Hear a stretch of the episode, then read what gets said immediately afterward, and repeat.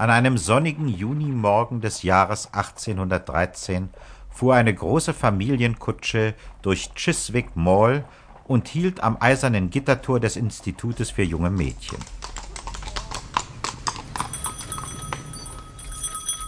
Mindestens zwanzig junge Gesichter erschienen an den Fenstern, und hinter den Geranientöpfen reckte sich das rote Näschen von Fräulein Jemina empor, der gutmütigen Schwester der Institutsvorsteherin. Wer ist gekommen? Es ist Miss Hadleys Kutsche. Der Diener hat eine neue rote Weste an. Hast du alles vorbereitet? Die Mädchen sind schon um 4 Uhr aufgestanden, um die Koffer zu packen. Ich habe für Miss Hadleys Mutter zwei Flaschen Nelkenwasser in ihren Koffer gepackt und auch das Rezept dazugelegt. Miss Sedley, die kleine Emily, deren Kutsche vor der Tür hielt, war die Tochter eines wohlhabenden Londoner Kaufmannes und stand deswegen und auch wegen ihres freundlichen und bescheidenen Wesens in hoher Gunst bei Miss Pinkerton.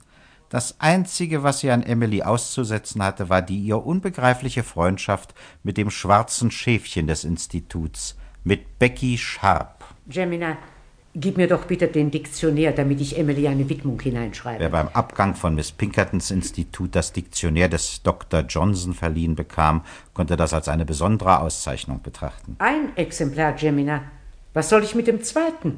Ich dachte, Becky Sharp bekommt auch eins. Miss Sharp soll ihre Stellung doch erst in zehn Tagen antreten. Ja, nein, das schon, aber. Na was denn? Emily hat so sehr darum gebeten, dass Becky für diese letzten Tage zu ihr zu Besuch kommt. Ich habe nichts dagegen, wenn sie schon heute geht. Aber gib mir noch einmal den Brief an Mrs. Sedley. Und sie fügte ein Postskriptum hinzu. Miss Sharp wird ihre Tochter auf deren besonderen Wunsch zu einem kurzen Besuch bei ihnen begleiten. Es ist jedoch erwünscht, dass Miss Sharps Aufenthalt keineswegs länger als zehn Tage dauern soll. Die vornehme Familie, bei der sie engagiert ist, will ihre Dienste so bald als möglich in Anspruch nehmen. Da du gerade beim Schreiben bist, schreib doch bitte auch noch ein paar Worte ins Diktionär für Becky. Miss Sharp bekommt kein Diktionär.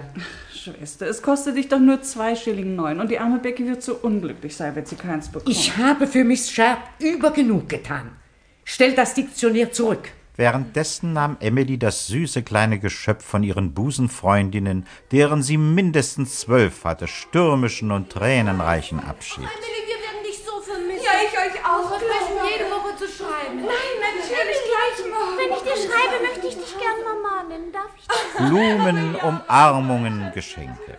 Aber auch Becky Sharp musste sich verabschieden. Nicht von ihren Freundinnen, denn sie hatte keine, aber doch wenigstens von Miss Pinkerton. Becky, ich bitte Sie, gehen Sie jetzt hinein und verabschieden Sie sich von meiner Schwester. Ich werde es wohl tun müssen. Und sie trat bei der Schulvorsteherin ein, näherte sich ihr in ungezwungener Weise Mademoiselle, und sagte mit dem besten französischen Akzent je viens vous faire mes adieux. Ja, gewiss, Miss Sharp. Leben Sie recht wohl. Es war Miss Pinkerton immer sehr unangenehm, zugeben zu müssen, dass sie kein Französisch konnte. Becky genoss diesen kurzen Augenblick und ging dann nach einer höflichen Verneigung hinaus.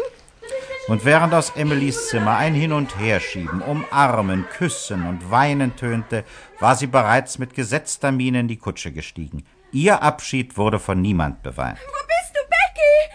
Ach, du bist schon im Wagen. Ich, ich komm schon. Als jedoch der Kutscher bereits den Wagenschlag zugeworfen hatte, rief Fräulein Jemina noch einmal Halt. Halt, halt, noch ein paar Sandwiches, meine Lieben. Ihr könntet unterwegs hungrig werden.